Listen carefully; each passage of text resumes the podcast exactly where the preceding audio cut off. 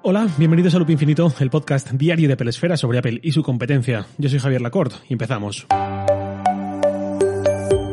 Hoy voy a hablar del que es posiblemente mi producto favorito de Apple a día de hoy, o al menos uno del top 3 seguro. Hablo del Apple Watch. Viene a cuento porque estos últimos días he estado con gente que me ha hecho algún comentario sobre el mío, ha salido como tema de conversación y me di cuenta de algo de que algo de lo que ocurrió hace ya casi siete años, cuando Apple anunció el primer modelo, creo que ha quedado bastante olvidado. Me refiero a que los modelos de aluminio son los más conocidos y habituales, por precio obviamente, los de acero más o menos se conocen como opción algo más cara, pero a partir de ahí todos los modelos Edition que hemos tenido son bastante desconocidos para el público promedio, digamos. Y me apetecía hacer un repaso así en voz alta al devenir de este producto. Todo empieza en septiembre de 2014 cuando Apple, tras un montón de rumores, anuncia por fin, junto a los iPhone 6 y junto a Apple Pay, los eh, Apple Watch de primera generación, lo que después se llamó Series 0. El esquema básico de esa primera generación eran tres modelos, Apple Watch a el de acero, Apple Watch Sport de aluminio y Apple Watch Edition con cajas de oro amarillo o rosa de 18 quilates, cuyos precios se situaban entre los 10.000 y los 18.000 dólares, algo así. Eso fue la locura, de repente ver a Apple vendiendo un producto así, con oro a esos precios, pero además tenía sus implicaciones. Un Apple Store no es un puesto de venta cualquiera, digamos, sino que cuida ciertos detalles, cuida la experiencia, pero tampoco es una tienda de estas de la calle Serrano de Madrid, una de estas joyerías de auténtico lujo, donde a lo mejor en todo el día solo entran tres personas porque sus productos cuestan lo que cuestan.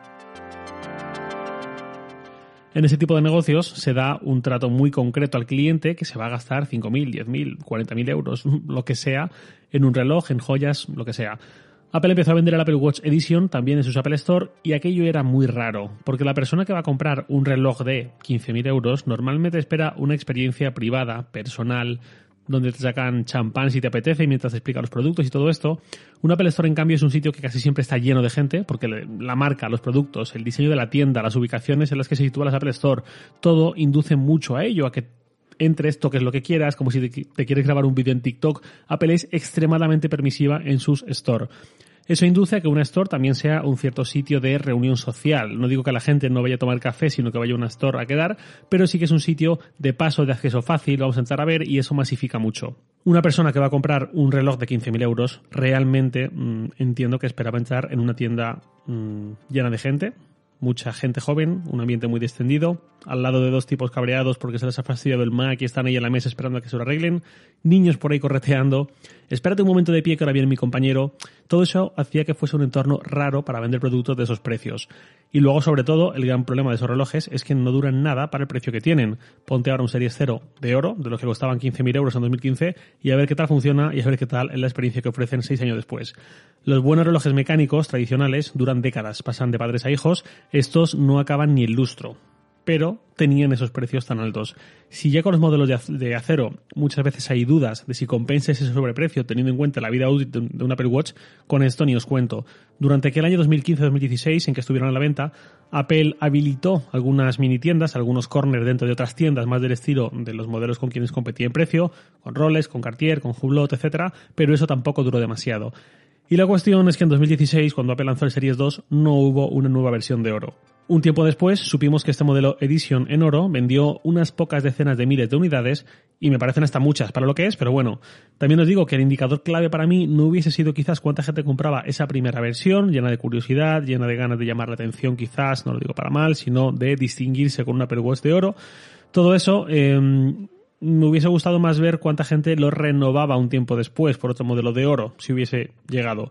Yo creo que poca, viendo el precio, viendo su vida útil, pero nunca lo sabremos porque no hubo más modelos de oro. En 2016 llega Series 2 y esta vez el que recibió el nombre Edition ya no estaba hecho con oro, sino con cerámica.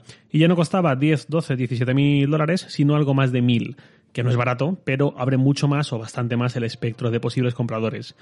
La cerámica como material para un reloj me parece fantástica, no porque yo sea valenciano y un poco chauvinista, sino porque sus propiedades son a priori bastante interesantes para un producto así. Es muy muy resistente, no es dúctil, con lo cual no se raya. Mm, no me sale la palabra, pero es favorable para las antenas internas, para que salga la señal de reloj y no se bloquee, etcétera, etcétera. Problema, la estética.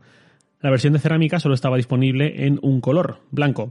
Visualmente era precioso, con ese brillo, ese acabado, pero estamos hablando de un reloj, un reloj que costaba 1.200, 1.400 euros.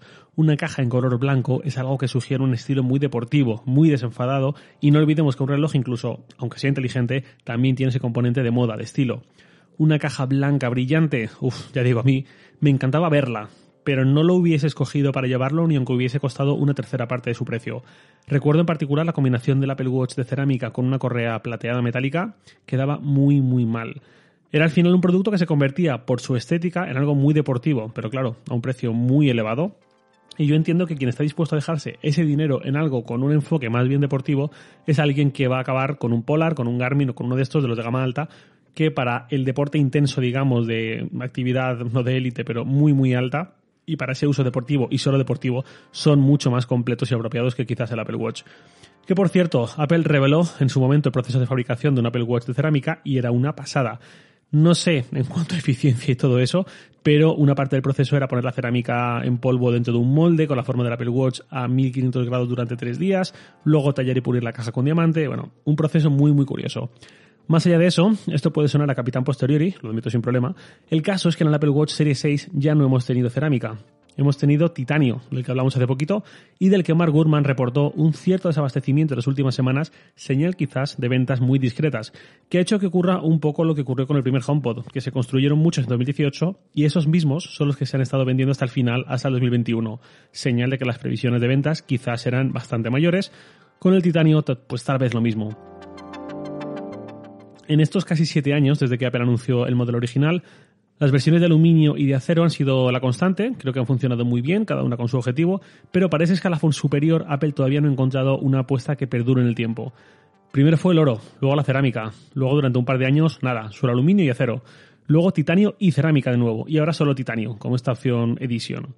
¿Qué viene ahora? Pues en un mes, mes y poco saldremos de dudas, veremos qué anuncia Apple y qué opciones acompañan al aluminio y al acero, que no hay ningún motivo para pensar que vayan a ser jubilados. O quizás no hay nada más, pero este es uno de esos síntomas leves, una de esas señales sutiles de donde Apple no está terminando de encontrar una apuesta estable.